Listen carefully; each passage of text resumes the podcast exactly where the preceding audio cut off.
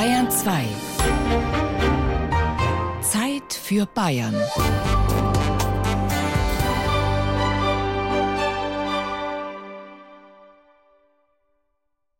So, bereit?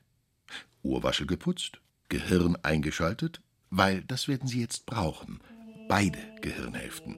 Ein Mann, eine Stimme, zwei Melodien. Pachelbel, Kanon.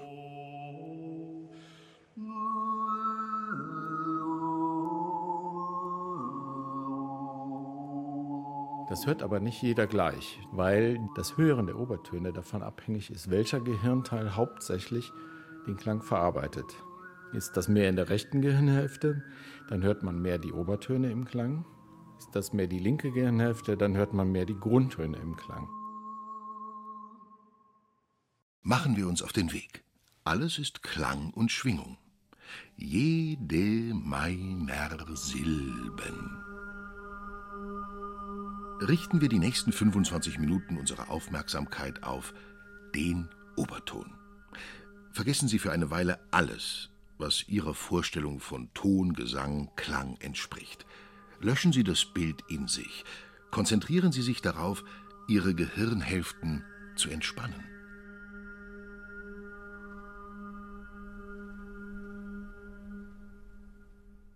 Die wenigsten von uns können sofort die Obertöne erkennen, ungeachtet ihrer Musikalität. Tasten wir uns heran an das Phänomen der mitschwingenden Töne.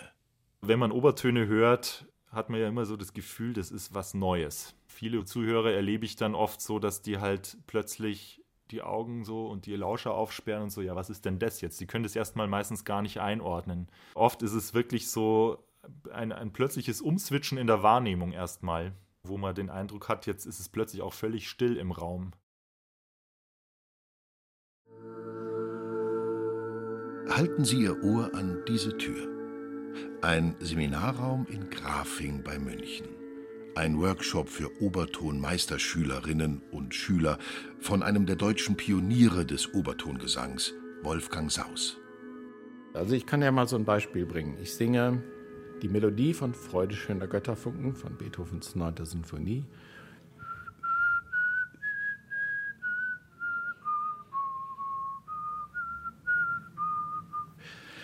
Das mache ich auf Silben.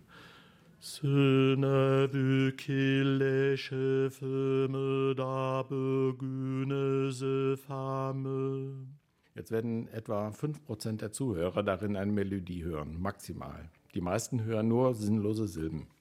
Jetzt verändere ich diese Silben und mache immer weniger Sprachinformationen rein. Jetzt nämlich nur Ü-Laute.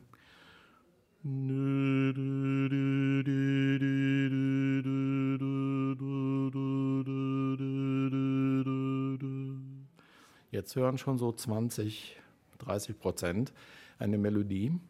Und jetzt lasse ich die Konsonanten weg.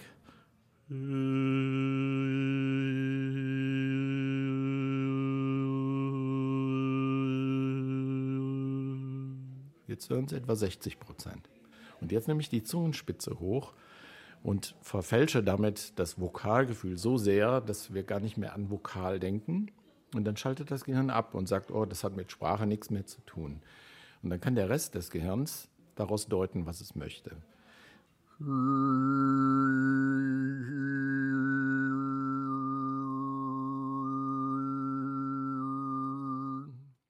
Jetzt sind wir beinand. Sig. Habemus sonum. Sonus der Klang. Schon die alten Römer wussten um den Zusammenhang von Klang und Gesundheit. Der Grieche Pythagoras erfand das Monochord, auf dem alle Obertöne hörbar sind. Geschichtsträchtige Klänge. Freude schöner Götterfunken, Tochter aus Elysium. Jeder Ton besteht aus vielen Tönen eben auf den Tönen der Obertonreihe, in der wiederum alle Intervalle liegen und die damit die Harmonik der Musik bestimmen. Ein Obertonsänger filtert aus allen Tönen einen bestimmten heraus. Doch die anderen sind immer noch da. Auch Oberton hören passiert im Kopf.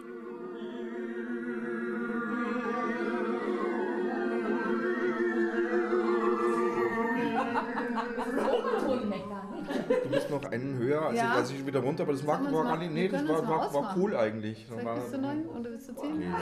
Jetzt gehen wir bis zu zehn, oder? Okay.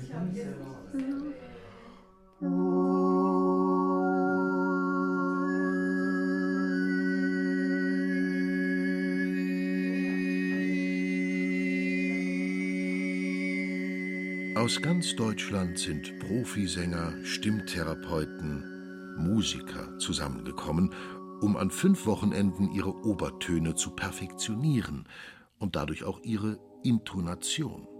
Sabine Grimm, Harfenistin und Sängerin, Luisa Gab, Klangkünstlerin, Oliver Zenker, Sänger, Natalie Elwood, Jazzsängerin. Ich habe sehr lange gebraucht, bis ich die Obertöne habe hören können. Das heißt eher, dass professionelle Musiker Schwierigkeiten haben, sie dann zu hören. Und so ist mir einfach gegangen. Ich habe die Obertöne sofort gehört und ich dachte, das ist ja mal was, was total einfach ist, ähm, die Obertöne auch zu singen. Bin dann sogenannte Obertonhörerin das fiel mir total leicht. Wenn einmal der Schalter umgelegt ist, man hat sie das erste Mal gehört, dann äh, kann man sie auch nicht mehr richtig ausblenden. Also das ist, dann sind sie da. Ne? Also dann, wenn das Hirn einmal diese Leistung vollzogen hat, dann, dann bleibt es. Das geht nicht mehr weg. Ja, das ist ein totaler Denksprung. Das ist so ein bisschen wie im Physikunterricht oder so, wenn man sich erinnert, dass man gedacht hat, was ist das hier, dieser Formelkram? Und irgendwann hat man hat man verstanden, worum es geht und dann hat es vielleicht sogar auch Spaß gemacht. Aber erstmal steht man wieder Ochs vom Berg und weiß nicht, wie man das produziert, weil man das einfach noch nie gemacht hat. Es fühlt sich anders an, ja. Ich glaube, das liegt auch daran, dass man ja, dass man eben, dass man irgendwie mit beiden Gehirnhälften sozusagen denken muss, weil man eben das ganz seltsam koordinieren muss, was man normalerweise nicht macht. Und das Spannende daran ist, dass man daran erkennt, dass die Wirklichkeit nicht wirklich existiert, sondern das Gehirn bastelt sie sich aus den Informationen, so wie es gerade passt. Akustische Täuschung nennt Wolfgang Saus das Phänomen. Das Gehirn hört den herausgefilterten Ton, weil es an einen bekannten Klang erinnert, den einer Flöte oder Glasharfe. Wie kommt nun ein Chemiker zum Obertonsingen? Ich habe Chemie studiert, habe dann zehn Jahre als Chemiker gearbeitet und habe dann den Entschluss gefasst, jetzt was Vernünftiges zu machen. Im Sinne von, äh, wie macht man die Welt besser? Lieber ohne Brot als ohne Musik. Ne? Ja, aber ich kann erstaunlicherweise davon leben. Erstaunlich, weil das hier ein Fach ist, das es, als ich damit begann, gar nicht gab. Ende der 70er Jahre kommt Saus zum Oberton singen. Da hat er schon einen Namen als Interpret zeitgenössischer Musik. Als er ein Obertonkonzert hört, ist er tief ergriffen. Diese reine Intonation und Polyphonie. Damals war es die New Age-Szene, die Oberton im Westen bekannt machte. Mongolischer Kehlgesang war damals ebenfalls bekannt, aber deutsche Stimmen mit Oberton? Wo kommen die Obertöne her? Wie entstehen sie? Die Frage ließ Saus nicht mehr los, und der Naturwissenschaftler forschte am eigenen Leib mit meinem Bruder zusammen haben wir dann getüftelt. Irgendwann kam er auf die Idee, dass das vielleicht mit Hohlräumen im Mund zu tun hat. Und plötzlich entstanden diese Töne. Vorher hatte ich noch versucht, so mit einem Zahnarztspiegel im Hals vor dem Spiegel mit Taschenlampe ein Stimmband anzuhalten oder sowas. Daraus hat sich dann eine gute Kenntnis auch der Anatomie meines Kehlkopfs ergeben. Und aber auch die Erkenntnis, dass das nicht geht, ein Stimmband anzuhalten.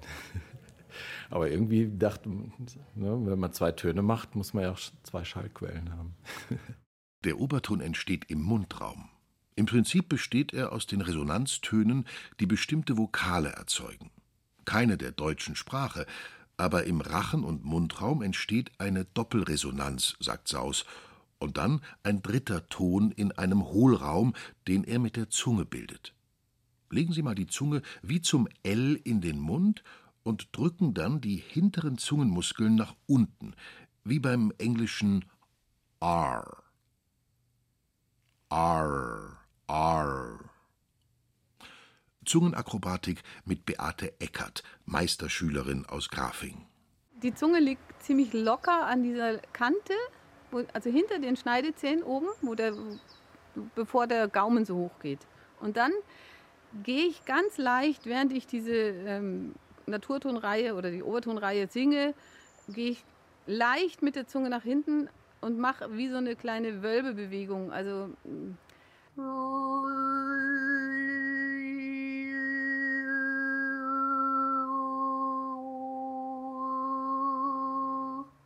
diesen letzten tiefen Ton, den mache ich fast ausschließlich mit dem vorderen Mundraum. Also ich mache Form da wirklich wie vom O zum U nochmal. Also dann geht auch mein Mund so vor. Also das ist nochmal eine schöne, das ist dann der dritte. Und den liebe ich sehr, diesen dritten Oberton, den können zum Beispiel die Männer nicht so gut.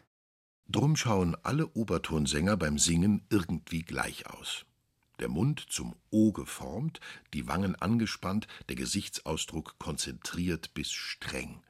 Der zweistimmige Klang entsteht im Mund, ganz ohne Stimmbänder. Wolfgang Saus hat sich in ein spezielles Kernspinn gelegt und gesungen. Das Gerät macht in kurzer Zeit viele Aufnahmen, die quasi einen Film ergeben und zeigt so eindrucksvoll, was im Mundraum passiert. Im Rachen bewegt sich ein Zungenteil, den man sonst gar nicht bemerkt. Der bewegt sich sehr extrem. Und dann wird dazu die Zungenspitze nach oben an den Gaumen gelegt, in L-Position. Und dann sage ich Jiu, ui, mit der Zunge oben. Sehr ungewohnt. Einzelne Töne gibt es gar nicht. Töne sind ein Konstrukt unseres Gehirns. Draußen in der Natur gibt es nur Druckschwankungen in der Luft. Der Ton passiert in uns. Lassen wir uns darauf ein. Weiter, tiefer. Machen wir Obertöne. Jeder, der sprechen kann, kann Obertöne singen, behauptet Wolfgang Saus. Wenn ich jetzt das Wort you, das englische you, sehr langsam singe und nur auf einen Ton. Ich mache es erstmal schnell. You. So wie man sprechen würde, aber auf einer Tonhöhe. Wenn ich das verlangsame und alle Zwischenvokale zwischen i und u mitnehme, das sind i, i, i, i, i, i, i, u und so weiter, dann kann man schon Töne hören. Die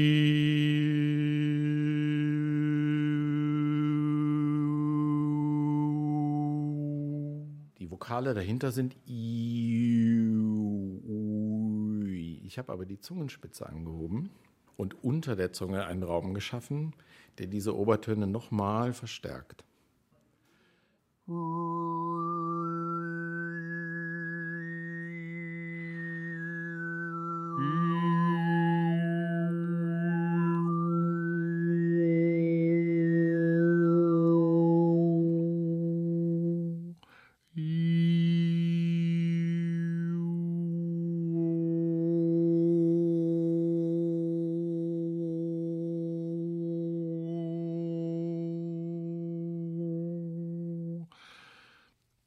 Üben, üben, üben. Üben, üben, üben, üben,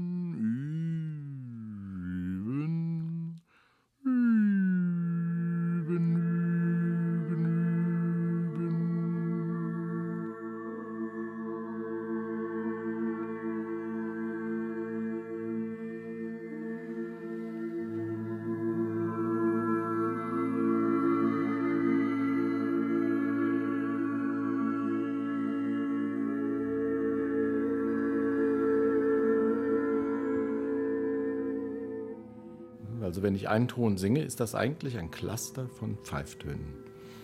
Das hören wir nicht, weil das Gehirn diese, diesen Akkord kennt und weiß, dass das zu einer Schallquelle gehört. Und das Bewusstsein nimmt nur die Tonhöhe der Schallquelle wahr und dazu eine Klangfarbe. Und die Klangfarbe ist eigentlich nur die Lautstärkeverteilung dieser Obertöne. Jeder einzelne Oberton würde wie ein Pfeifton klingen. Und wenn man jetzt 70 solcher Töne genau nach diesem Muster aufeinander sitzt, dann hört sich das eben an wie eine Stimme, wie eine Geige oder wie eine Flöte. Je nachdem, wie laut die Obertöne darin verteilt sind. Es sirrt und surrt und klingt im Grafinger Seminarraum unweit des Marktplatzes.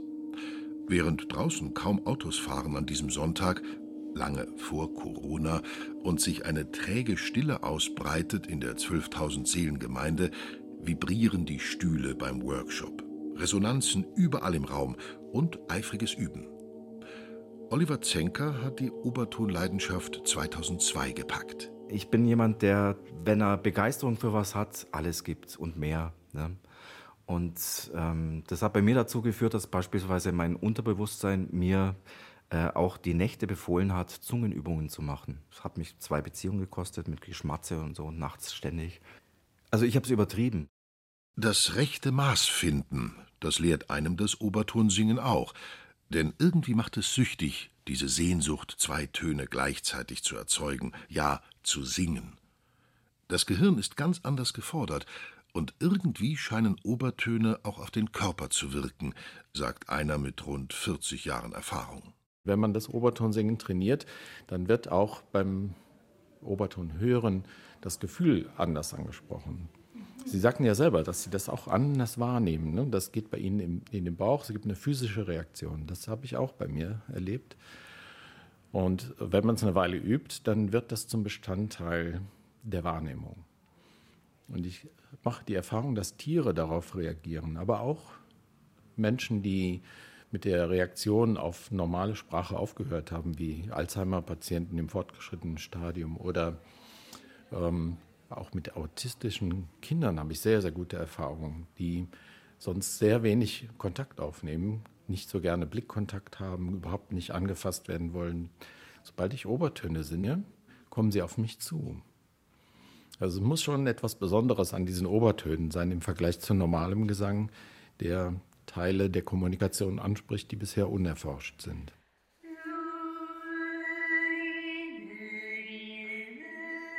Ein Bass tut sich leichter, die Obertöne anzusteuern und hörbar zu machen. Ein Sopran muss den Grundton ändern, damit bestimmte Obertöne erklingen, weil beim Obertongesang geht es ja darum, dass Melodien erklingen. Kinderlieder beispielsweise. Das, geil. das Lied kenne ich. Aber ich. Aber ich weiß nicht, wie das heißt. Nochmal bitte noch ein einziges Mal.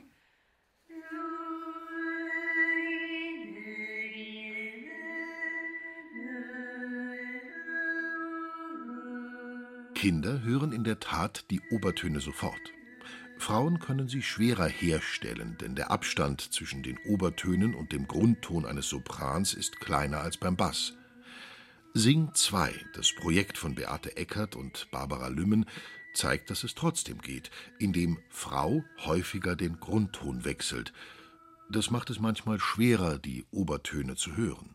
Also mir ist aufgefallen, wenn ich Leuten, die noch nie Obertöne gehört haben, bewusst, wenn ich denen ins Gesicht singe, sozusagen, ihnen vorsinge, dann schauen sie mich groß und verwundert an. Und wenn ich dann den Raum verlasse, in den Nebenraum gehe oder ins Treppenhaus gehe und von ferne singe, dann hören sie sie. Beate Eckert, eigentlich Keramikmeisterin, hat 2011 den Obertongesang entdeckt im europäischen Obertonchor. Es ließ sie nicht mehr los. Singen an der Töpferscheibe. Da habe ich ein tiefes Brummen und habe dann also mich auch getraut zu singen, zu singen, zu singen und habe dann ähm, plötzlich äh, Josef, lieber Josef meinen. Diese paar Töne, die haben sich ständig aufgedrängt.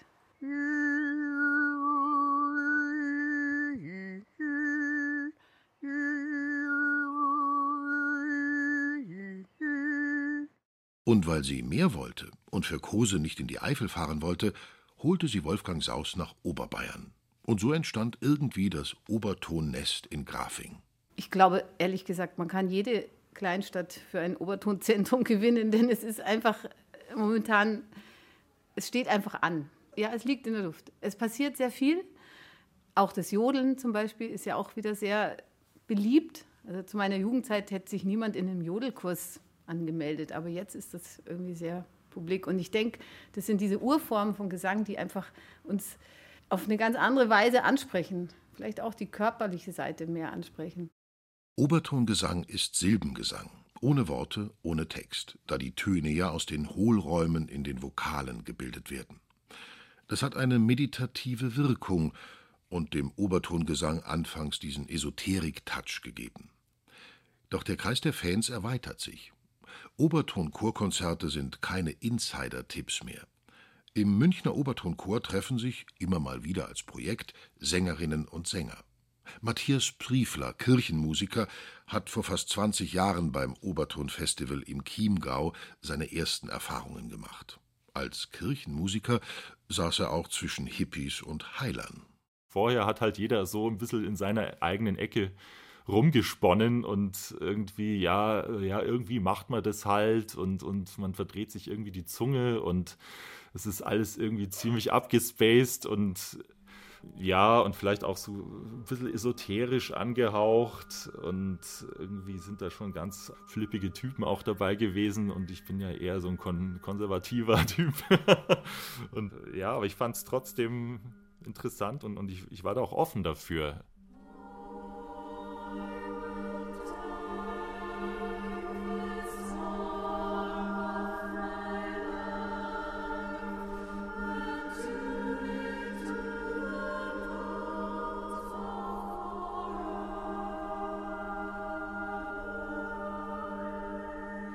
Matthias Priefler, einer von Saus 4000 Schülern, leitet den Münchner Obertonchor, in dem Obertonsänger und Chorsängerinnen und Sänger gemeinsam singen.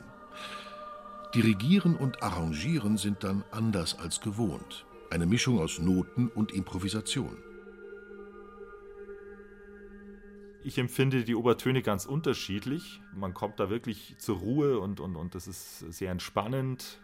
Das passiert eher so bei so einer Art von Improvisation. Aber gleichzeitig ist man oft irgendwie auf eine merkwürdige Weise, wird man da irgendwie so ein bisschen klar im Kopf. Ich weiß nicht, wie man das beschreiben soll. Also, wenn ich mit dem Chor improvisiere, da ist mir dann das oft sehr klar, was, was dann als nächstes kommt. Und man hört dann manchmal so wirklich gleichzeitig verschiedene Ebenen. Singen und Klingen verändert. Musik ist Empathie. Obertonsingen wirkt auf den Körper, auf den eigenen und den der anderen. Von heilenden Kräften ist manchmal die Rede, wissenschaftlich nicht bewiesen. Konzertbesucher beschreiben unterschiedliche Empfindungen, von Kopfschmerzen bis zu dem Gefühl, dass das Gehirn elektrische Ladungen sendet. Also ich bin äh, auf jeden Fall auch viel kreativer geworden dadurch. Also so kreativ, dass es mir manchmal schon zu viel wird. Bei mir ist so, ich bin empfindsamer geworden für ja, Worte, die nicht ausgesprochen werden, für Gefühle, die vielleicht im Raum stehen und die, über die man nicht spricht, für Lügen beispielsweise. Ich sehe den Obertongesang als etwas, was, was jeder irgendwie machen sollte, weil es den Menschen verändert. Und wir lernen in der Schule ständig mit der rationalen Gehirnhälfte zu arbeiten. Und das Obertonsingen hilft uns, dass wir die emotionale und kreative Gehirnhälfte mit dazu nehmen. Ich bin mutiger, ich gehe mehr auf Menschen zu, ich bin kreativer. Meine emotionale Intelligenz ist sehr viel höher. Also ich kann viel besser mit Menschen, ich bin Gruppenleiter in einer Sondermaschinenbaufirma, Technologie. Und da bin ich durchaus besser geworden als Chef. Die Abfolge der Obertöne ist Grundlage für alles, was existiert. Das hat bereits Pythagoras erkannt in seinem Konzept der Sphärenklänge. Dies gilt nicht nur für Musik, sondern auch für Architektur und Kunst. Vielleicht auch eine Erklärung für die Harmonie, die viele empfinden, sobald sie sie hören, diese Obertöne.